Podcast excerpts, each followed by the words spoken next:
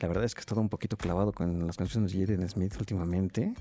Y me gusta, me gusta, principalmente para tener que empezar a movernos en este lunes, empezar a sacudirnos un poquito también esas eh, vibras ya. Ya, ya pasó el, fin, el principio de año. Eh, también ya dejamos atrás un poquito esos recuerdos del 2022 y creo que ya es momento de empezar a enfilarnos a lo que vamos a estar viviendo este 2023. Y precisamente para empezar a enfilarnos acerca de las distintas actividades que están surgiendo en este país y por supuesto en esta ciudad, vamos a hablar en este momento con Rodrigo González. Él es director y coreógrafo de Tsunami, esta pieza dancística eh, que se está presentando actualmente en esta ciudad. Rodrigo, ¿cómo estás? Muy bien, eh, mucho gusto en saludarlos y pues iniciando el año, como bien dices, muy activos y con, con muchas cosas eh, para, para arrancar y para continuar. Creo que va a ser un año intenso. Va a ser un año intenso y eso también emociona, ¿no? Un poquito. Sí, así es, intenso para bien. con mucha actividad después de tanta, de tanta pausa y de poder retomar las actividades ya de una manera un poquito más más normal, sí. pues creo que es eh, fundamental para todos. No, y se viene con todo, ¿no? De repente como que no tenemos nada y de repente, ¡pum!, tenemos todo. Este, una avalancha. Una tenemos un tsunami, un tsunami. tenemos un tsunami, literal. tenemos un tsunami en, este, en, esta, en esta ciudad y en apartados culturales. Ahora sí, platícanos un poquito acerca de esta pieza dancística. Pues fíjate que, es, que fue una, una investigación bastante interesante, fue, fue un proceso eh, profundo. Eh, utilizamos eh, algunos motores de la danza buto, de, de una principio motor a partir del agua en el cuerpo, ¿no? Pues, somos 70% agua, entonces este, hablando de, los tsunamis precisamente, y de todo el movimiento que se genera, ¿no? Este movimiento telúrico y, y todo lo que, lo que puede acontecer tras, tras una catástrofe como lo puede ser un tsunami y qué es lo que queda después, ¿no? Entonces a mí me, hace mucha referencia a los, los japoneses que cuando tienen un tsunami o un terremoto o un eh, acontecimiento catastrófico, no termina de, suceder que se cayó el puente cuando ya están limpiando y poniendo las piedras de nuevo para, para construir el, puente de regreso, ¿no? Entonces como esta, esta actitud tan proactiva tras... Eh, tras las tragedias o las devastaciones o, los acontecimientos, este, pues eso, ¿no? Como de la catástrofe, lo que toman de inmediato es la acción de, recomposición, ¿no? Los que quedaron bien, pues recomponen a los que quedaron mal. Entonces esa, esa acción proactiva me, llama mucho la atención y me, parece muy inspirador.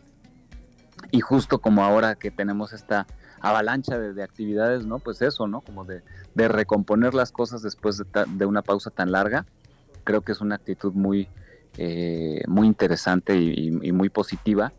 Y eso plantea Tsunami, ¿no? ¿Qué es lo que pasó o qué es lo, qué es lo, qué es lo que pasa dentro de todos nosotros? Y cuál es la actitud que tomamos después de, acontecimientos eh, como los que vivimos, ¿no? ¿En qué te Entonces, eso plantea... ¿En qué te estás inspirando, Rodrigo?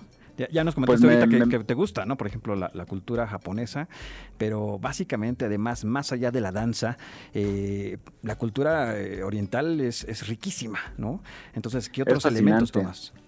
Y bueno, también fíjate que, muy interesante porque también tomo elementos de, danzas eh, indígenas mexicanas, ¿no? Como, como tomar la danza del venado, como tomar este, danzas rituales, etcétera que con, que con maestros eh, que nos dieron algunas instrucciones pudimos integrar como principios motores. De ninguna manera estamos haciendo esas danzas, ni tampoco estamos haciendo danza buto, sino estamos integrando esos elementos. Pero sobre todo creo que es el sentido ritual, el sentido como profundo, el sentido de la trascendencia. Entonces creo que esa es eh, la, búsqueda en esta pieza, ¿no? Como, como trascender este, los, los momentos complejos, difíciles, que, que, al final pues todos son son un gran aprendizaje, ¿no? Como, como al, final eh, hacer conciencia que somos canales eh, de comunicación, canales para que sucedan las cosas más que, vasijas que contienen, siempre somos un conducto, ¿no? Para que continúe la vida. Entonces eso, eso es como la gran reflexión que yo eh, obtuve de este proceso de investigación del cuerpo en esta pieza y con unos intérpretes espectaculares. La verdad es que el elenco es fascinante y además tenemos una música original compuesta por, eh, por Alonso Burgos, que, nos hace la partitura para esta escenificación. Y, pues es, ha sido una gran eh, combinación Acabas de tocar una palabra bien interesante, bien importante, trascender, ¿no? Y justamente, pues creo que todavía eh, pues tenemos esta, esta, esta onda de, los, de los propósitos de Año Nuevo, el dejar también atrás todo esto, ¿no? Y, digamos, de cierta forma, morir para renacer, pero al mismo tiempo también trascender. ¿no? Eso, eso es algo bien interesante y bien importante. ¿Y de qué forma es también que eh, pues tratas de llevar esto hacia la corporalidad dentro del, dentro del escenario? Así es y, es, y es el cuerpo que habla. Tenemos intérpretes eh, maduros, eh, algún intérprete muy joven, pero, pero la gran mayoría son intérpretes ya con una solidez y con una carrera y con, un manejo del cuerpo y de, del discurso del movimiento muy individual. Y eso conjuntado, la verdad es que se vuelve este, una explosión enorme y que sí logran transformar la energía del espacio, que eso es lo, lo complejo, lo complicado y lo que en esencia es las, son las artes escénicas, porque claro, nos tuvimos que, allegar de, los medios electrónicos y de transmitir nuestras funciones por eh, vía remota y por video, pero pues claro, nosotros no hacemos cine, no hacemos este videodanza, eso es otra disciplina.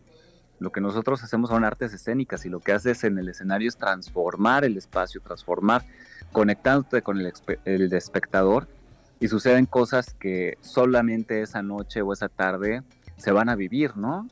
Y, no hay manera de, suplantarlas por de ninguna otra forma más que estando allí. Entonces es pues eso, una invitación a que la gente esté con nosotros y ver cómo verdaderamente se va, se va transformando el espacio y te hipnotizan y te cautivan y, te llevan a esos universos abstractos, pero que, que compartes, ¿no? Que dices, no sé qué es exactamente, pero pero me hizo sentir o me hizo eh, vivir eh, eh, estas emociones y, hacer catarsis, ¿no? De todo lo que todos traemos adentro y que de alguna manera, pues es, la magia del teatro, ¿no? Que te permite vivir en los personajes lo que tú estás viviendo por dentro y, hacer esa, esa fuga, ¿no? Es una, también es una especie de terapia que, que pues es vivido de manera muy poética y muy bella de qué forma también encuentras esa conexión.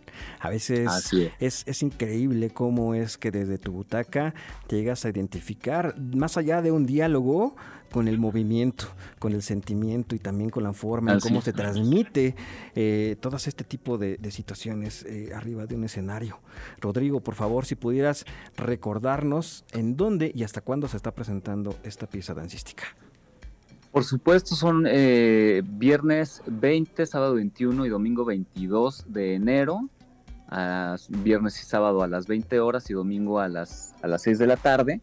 En el Teatro Varsovia, este teatro que está en la calle de Varsovia, casi esquina con Reforma, Varsovia 9, a una cuadra del Ángel de la Independencia, o enfrente casi prácticamente del Ángel de la Independencia. Entonces, pues es, es de muy fácil viabilidad. Es un teatro que es sede de, de nuestra compañía, la Infinita Compañía y que, bueno, vamos a cumplir apenas, lo abrimos apenas el, marzo pasado, o sea que este próximo marzo abriremos, eh, digo, festejaremos el primer año de, apertura de este espacio, que es una, es una doble recuperación, porque es un teatro de 1959 construido por Mario Pani, este gran arquitecto eh, de, esa, de esa época, y que nunca se utilizó como teatro, fíjate. Entonces, después de mucho tiempo se cerró y llevaba varias décadas cerradas, entonces, pudimos recuperar el, inmueble en sí mismo, pero recuperar el teatro para el teatro, ¿no? Entonces es, es un lugar eh, pues muy íntimo por un lado, eh, pero con una isóptica estupenda, con una acústica genial, con una ubicación inmejorable y que pues se puede disfrutar de todas las disciplinas, no solo Tsunami, ¿no? Tenemos una cartelera súper nutrida en el, en el Varsovia, hay, hay danzas, eh, de, de, Bali, por ejemplo, este, en este mes ¿eh? llega el Odin Teatret de Dinamarca, dirigido por Eugenio Barba, tendremos a Eugenio Barba con nosotros también haciendo un conversatorio, eh, eh, dulces compañías, en fin, hay una cartelera nutridísima, somos teatro pet friendly, entonces pueden llegar con sus mascotas a, a disfrutar de las puestas en escena, pero nosotros Tsunami estaremos 20, 21 y 22 de enero pues, una cortita temporada, pero que vale, vale mucho la pena verla. Estronamos el diciembre pasado en el Centro de las Artes y ahora estaremos en nuestra propia sede. Genial, y precisamente para que vayan, disfruten, disfruten por supuesto de este lugar y además de esta increíble pieza dancística les vamos a regalar cinco pases dobles para el próximo 21 de enero para que vayan y disfruten de Tsunami.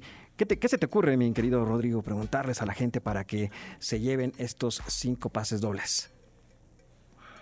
Sí, que este... Qué pregunta tan, tan capciosa les podemos hacer a nuestro público. Vámonos facilito. Mira, ¿qué te parece si eh, preguntamos qué tipo de danza oriental eh, está basada también un poquito esta, esta, esta pieza dancística? ¿Te parece? Ok, me parece muy bien. Sí, nada más con que nos digan eso, este, con qué, qué tipo de, danza eh, oriental, pues también está un poco inspirada eh, lo que es el eh, Tsunami. Por favor, háganoslo llegar a eh, arroba ibero909fm, ya lo saben, ahí en Twitter, para que se ganen uno de estos uno de estos cinco pases dobles para ir a disfrutar Tsunami. Rodrigo, muchísimas gracias. Al contrario, muchas gracias a ustedes y pues síganos en redes como La Infinita Compañía o el Teatro Varsovia donde tendremos siempre una cartelera muy nutrida para todo el público. Genial, muchísimas gracias Rodrigo, nos escuchamos y nos vemos pronto seguramente. Por lo pronto, nosotros vamos al corte de la media y regresamos. Esto es Inspira en 1, 2, 3, 1, 2, 3, 1, 2, 3, 1. 1, 2, 3, 1, 2, 3, 1. 1, 2, 3, 1, 2, 3, 1, 2, 3. Pas de Bourret y regresamos a Inspire en Escena por Ibero 90.9. 90.9.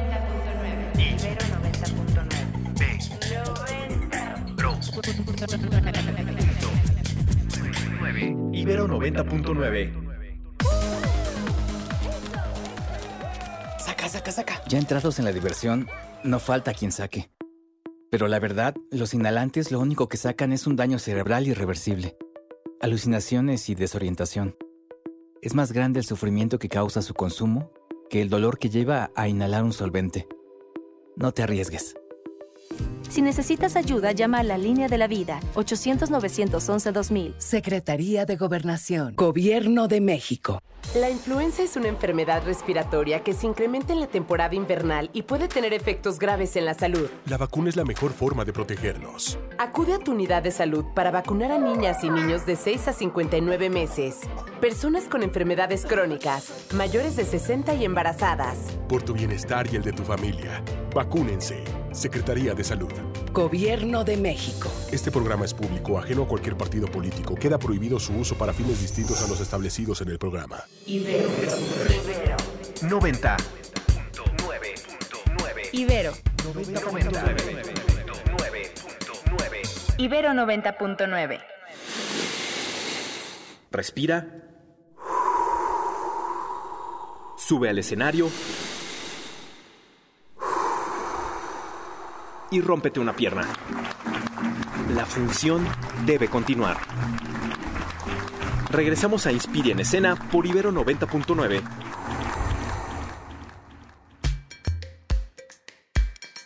Y aquí iniciamos la segunda media hora de este programa llamado Inspire en Escena. Yo sigo siendo Edgar Martínez y les doy la bienvenida a quienes estén conectando y a todos aquellos que nos estén escuchando, ya sea desde el trabajo, desde su auto, desde casa, como lo mencionaba en un principio de este programa, para aquellos que siguen de vacaciones, síganlo disfrutando, por supuesto. Ya lo saben, aquí conectados en Ibero 90.9. Les recordamos también que estamos regalando cinco pases dobles para que vayan a ver la pieza dancística Tsunami allá en el Teatro Varsovia. Lo único que tienen que hacer es mencionarnos eh, que... Eh, corriente dancística oriental eh, se utilizó también para basarse un poquito para realizar esta pieza. Ya lo saben, nos pueden mandar un tweet ahí a arroba ibero909fm. Me copian, por supuesto, también a mí, arroba con doble S y con K, para que estemos en contacto. Y también, pues váyanos contando si ya fueron a ver alguna eh, obra de teatro de este encuentro nacional también de amantes de teatro, si han ido al teatro también últimamente, o sea, final de año. Sería interesante saber qué es lo que han estado viendo. Eh, por lo pronto continuamos con este programa y es que ya tenemos a nuestros siguientes invitados acá. Eh, tenemos por acá a Roberta Grijalva y a Fausto Gojín, eh, que forman parte de Antes de que se enfríe el café AC para hablarnos acerca de la convocatoria Bailando con Elena Garro, este concurso que surge de la necesidad de abrir espacios para escritoras y escritores que tengan como línea de trabajo la literatura y la danza. Bienvenidos. Hola, muchas gracias. Qué gusto tenerlos por acá. Platíquenos, primero que nada, cómo surge la idea de crear una iniciativa pues enfocada hacia la literatura y hacia las personas que hablan de danza. Hola Edgar, muchísimas gracias por la invitación. Pues mira, eh, surgió de la forma más eh, orgánica, por decirlo de alguna forma. Nosotros teníamos mucho interés en comenzar a conectar la danza con otras artes para, para soltar un poco, desmitificar esta idea de que los bailarines solo bailan. Entonces, eh, en, una tarde de una reunión tomándonos un café, eh, nos salió una trivia en la que se preguntaba sobre una, sobre una escritora que haya estudiado danza y así encontramos a Elena Garro. Y entonces a partir de, este universo que es Elena Garro, se nos ocurrió comenzar a plantear la posibilidad de, hacer una, convocatoria en este tipo. Y también, bueno, tiene mucho que ver con que Roberta no solamente es bailarina, sino que también estudió literatura, entonces nos parecía como, muy bien planteado esto. Sí, bueno, como menciona Fausto, creo que también una de las iniciativas que nos impulsó a, a pues proponer esta convocatoria fue también la visibilidad de Elena Garro, ¿no? Como, como mujer, como escritora. Creo, creo que eso también fue algo muy importante porque eh, creemos que es de suma este, importancia destacar a estos personajes que a lo mejor han sido olvidados o que estaban como en segundo plano porque al frente había otras personas que de alguna forma tenían un poquito más de de seguridad dentro del campo de la literatura. Y pues uniendo todo esto, el trabajo también de Fausto como coreógrafo, mi parte de bailarina como también eh, aunado a la literatura, pues fue que comenzamos a tejer esta idea de proponer esta iniciativa para eh, un público en general. Sí nos interesa mucho que, que los bailarines, ¿no? Que sabemos que hay muchísimos que están ahí escondidos que les encanta escribir, pues también se pueda como diversificar al público en general, ¿no? ¿Qué tan difícil es encontrar escritos que hablen sobre danza? Pues mira, hay, hay toda una corriente, digamos, de escritura sobre textos enfocados en la creación coreográfica, en la historia de la danza. Eh, tenemos como un gran ejemplo aquí en México el Centro de Investigación para la Danza, el CENIDI Danza, que de hecho es, es también una de las, de las instituciones que nos, nos está apoyando y que nos va, digamos, a, ayudar a que esto tenga un buen curso. Pero más allá de eso, eh, no hay tantos textos en la literatura como tal. O sea, hay textos de estudio, hay, hay muchos textos históricos, pero este mundo entre la literatura y la danza sí hay, pero no es tan común. Entonces lo que queremos con esta convocatoria es comenzar a digamos a que se que se normalice el escribir sobre danza, el que no solamente se, se tenga esta área como, como decimos y recalcamos, ¿no? Como el bailarín solo baila. Y como decía Roberta, es una convocatoria eh, para todo el mundo. ¿No? Para todas las personas mayores de edad que quieran participar, no solamente bailarines, no solamente escritores, ¿no? O sea, estamos tratando de, que sea una convocatoria abierta, lo más abierta posible. ¿Cuáles son los requisitos que están eh, pidiendo para que puedan concursar dentro de este proyecto? Bueno, principalmente este, estamos este año planteando que el tema sea los cuentos, ¿no? que los escritores, escritoras que que tengan la idea de participar se enfoquen en escribir algo, este, eh, algún cuento. Eh, pedimos las especificaciones, digamos, generales, que sea presentado en un formato adecuado, ¿no? Con todo.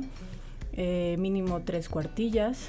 Este, estamos pidiendo que haya una cuota de recuperación y queremos recalcar esto porque nos han hecho muchas preguntas sobre esto y lo estamos manejando así porque pues somos artistas también independientes que de alguna forma esto nos va, nos va a permitir tener un colchón para posteriormente que este proyecto pues sea muchísimo más sólido, ¿no?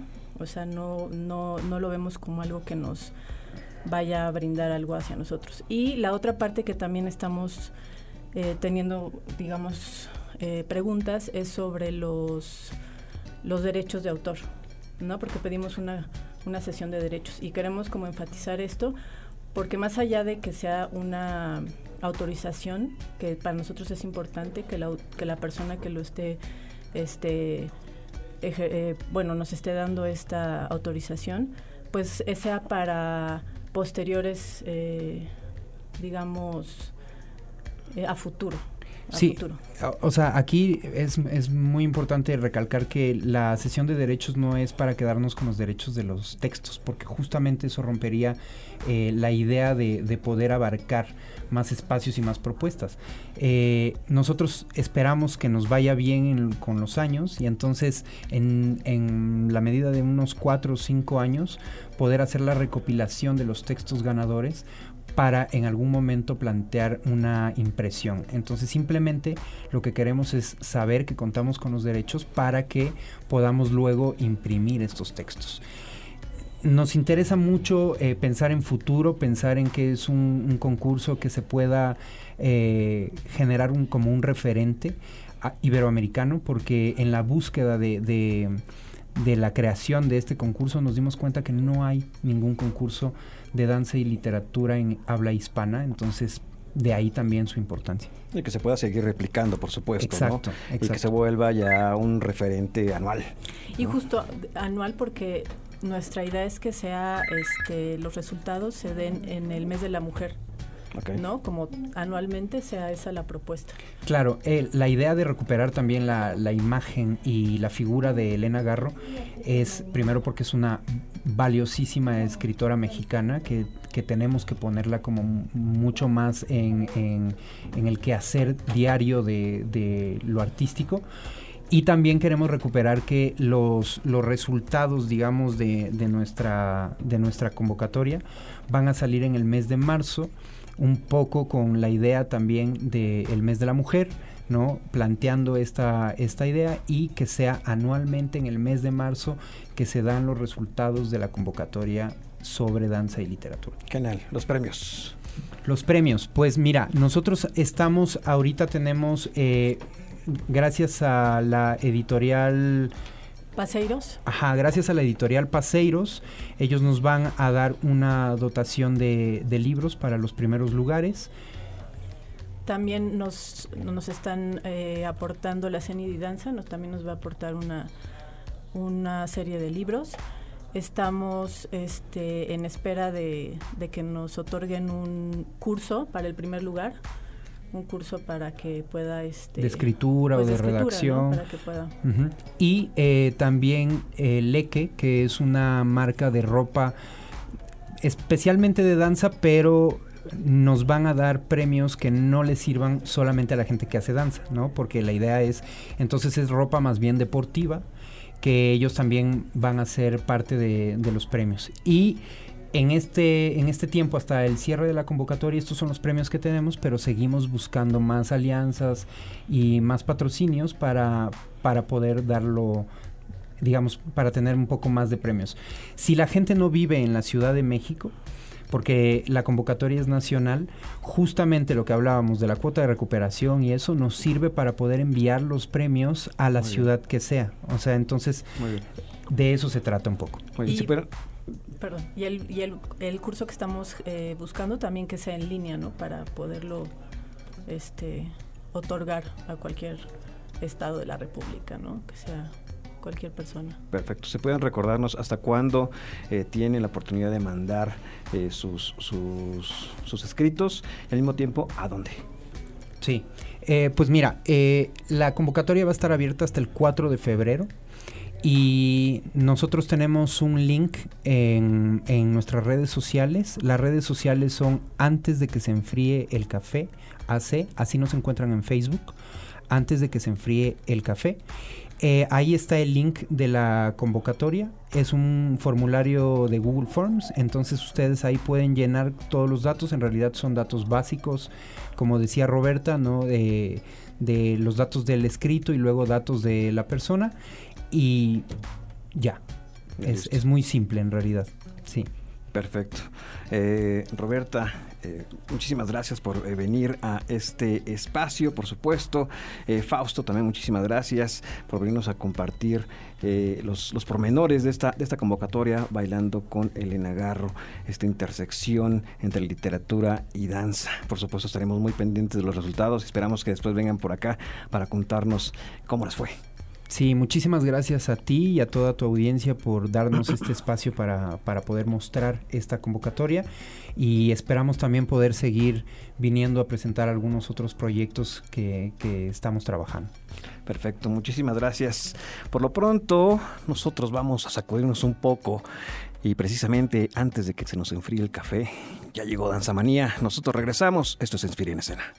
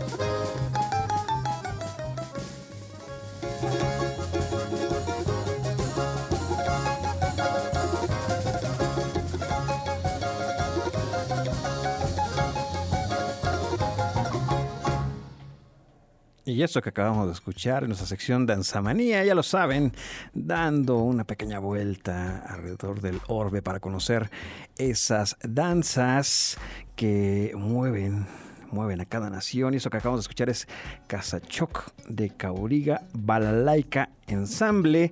El Casachoc es una danza popular de Ucrania, aunque generalmente es asociada con Rusia. Es una danza de pareja rápida y lineal en dos cuartos, típicamente en un ritmo cada vez mayor y de carácter improvisado.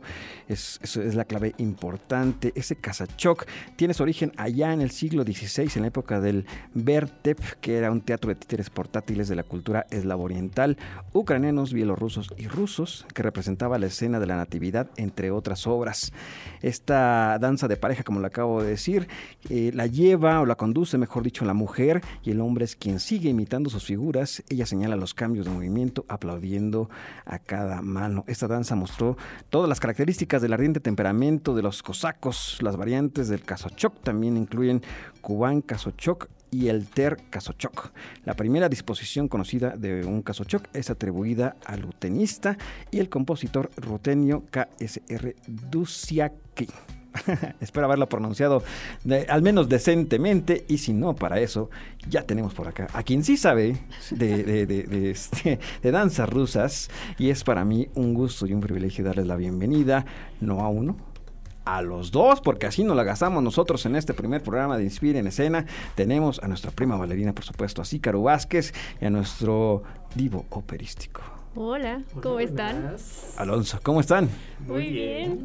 Qué gusto tenerlos por acá después ya de estas fiestas de fin de año e iniciando con todo este programa de Inspira en Escena. Con todo y todos juntos. Así es como tiene que ser. Exactamente, y justo así vamos a empezar juntos porque juntes. Pues platíquenos un poco acerca de qué es lo que traen, porque no estuvieron quietos durante las vacaciones. Pues mira, te traemos un artículo que justo acaba de salir publicado en donde tanto Alonso como yo escribimos para la revista Niérica, que fue justo el número 23 y en su décimo aniversario y escribimos un texto titulado Manona Tres Caras, aproximaciones visuales desde las masculinidades y las feminidades, que está en línea, es gratuito, si lo quieren, si lo quieren bajar, es, es un texto muy distinto, Alonso. ¿Por qué es tan distinto? Cuéntanos un poquito, a ver. Es un texto distinto porque, a ver, en primer lugar, porque estamos trabajando aproximaciones desde el ámbito de lo que se denomina desde los estudios de arte, la cultura visual y no necesariamente desde los estudios musicológicos o sobre todo coreográficos. Entonces nos estamos interesando sobre todo en el ámbito de la producción de imágenes y representaciones. Y también fue una propuesta arriesgada hasta cierto punto porque decidimos estudiar no solo una obra, sino dos, y justo por eso escogimos Manon. Manon es una historia que, bueno, se basa en una obra literaria del siglo XVIII y se ha llevado a las artes escénicas de mil maneras, como obra de teatro, como ballet, como ópera. Y evidentemente yo escogí una ópera, que es la versión de Giacomo Puccini, Manon Lescaut. Y Zika eh, utilizó el ballet Manon de Kenneth Macmillan, que son dos obras en realidad que se componen y se escriben en contextos completamente diferentes, la ópera de Puccini a finales del siglo XIX y, la, y el ballet de Macmillan en la década de los 70, ¿no? Entonces había un arco temporal demasiado amplio que fue muy problemático para algunas personas, pero lo logramos y entonces dinos qué hicimos, Ica. Bueno, eh, Alonso comenta que era muy arriesgado. ¿Por qué? Porque de alguna manera estábamos retando un poco a los estudios escénicos, tanto de la ópera como de la danza, porque estábamos partiendo de cómo se están representando los personajes. Una cosa importante tanto de la ópera como de la danza es que los personajes dados en la primera pieza, eh, perdón, en la primera obra, en el texto, se representan de manera, digamos, muy puntual en cada una. Aunque en el caso de, de Macmillan, por ejemplo, se presenta una, una Manon, una figura femenina pues muy distinta a la de la ópera. Digamos que las partes del feminismo, la parte de la feminidad, va generando ideas de cómo se representan los roles sociales y todo esto desde la visualidad. Y en el caso de la ópera, tuviste las masculinidades. Exactamente, justo cómo se va generando un imaginario sobre las masculinidades a través de los tres protagonistas de la ópera, ¿no? O sea, por una parte, la construcción del joven que se enamora y que supuestamente construye esta imagen del héroe romántico pero también del anciano, que en la ópera así se le llama, el anciano Germont, que construye esta visión del hombre poderoso que es capaz de dominar, poseer y comprar a una mujer, que es Manon. Y por otra parte, la imagen del hermano, ¿no? Del, del hermano que controla. Esto es lo que pasa en la ópera y en el ballet y en el ballet también vemos estos tres puntos, por eso hablamos de Manon a tres caras. Manon cuando está joven, enamorada, feliz, Manon rica porque se termina casando con este hombre rico y Manon pobre porque comete adulterio y termina pobre, termina sin casa, termina rapada. Y son estas tres formas en las que una obra que comienza a escribirse en el siglo XVIII termina siendo, digamos, actualizada con el paso del tiempo.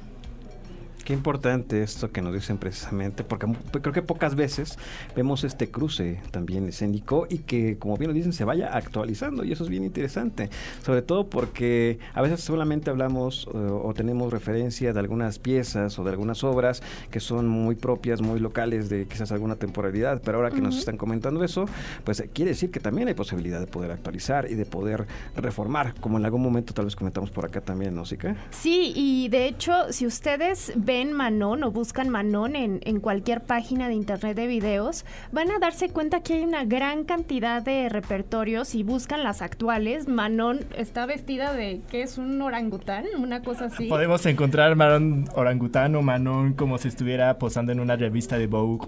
No lo sé, o sea, se han actualizado de mil maneras, igual los personajes masculinos. Y creo que eso es muy interesante, o sea, pensar o apostar otras maneras de ver Manon. Y también hasta cierto punto de deconstruir esos estereotipos. de femenino y lo masculino. Exactamente. Y pues les invitamos a leer el artículo. ¿Dónde lo pueden leer, Jessica? Está en la página de la revista Niérica, Niérica Revista Arte Ibero. Y si ustedes entran al número 23, que dice décimo aniversario, ahí estamos. Que es nierica. punto- nierica con K, cabe Ajá. mencionar, ibero.mx. Exactamente, ya te la sabes mejor que nosotros. Alonso Sica, muchísimas gracias por Muchas venirnos a platicar a acerca de esto y qué emoción volverlos a, a encontrar en esta, en esta cabina. sí, feliz año y felices de estar con ustedes. Y ya nos estaremos escuchando por acá en las próximas semanas. Nosotros estamos llegando ya al final de este programa, Inspiria en Escena. Yo soy Edgar Martínez. Muchísimas gracias a todos quienes nos acompañan, nos prestaron sus oídos para hablar un poco de artes escénicas. Muchísimas gracias a Ana Valencia en los controles. Nos escuchamos el próximo lunes, ya lo saben, en punto del mediodía. Bye.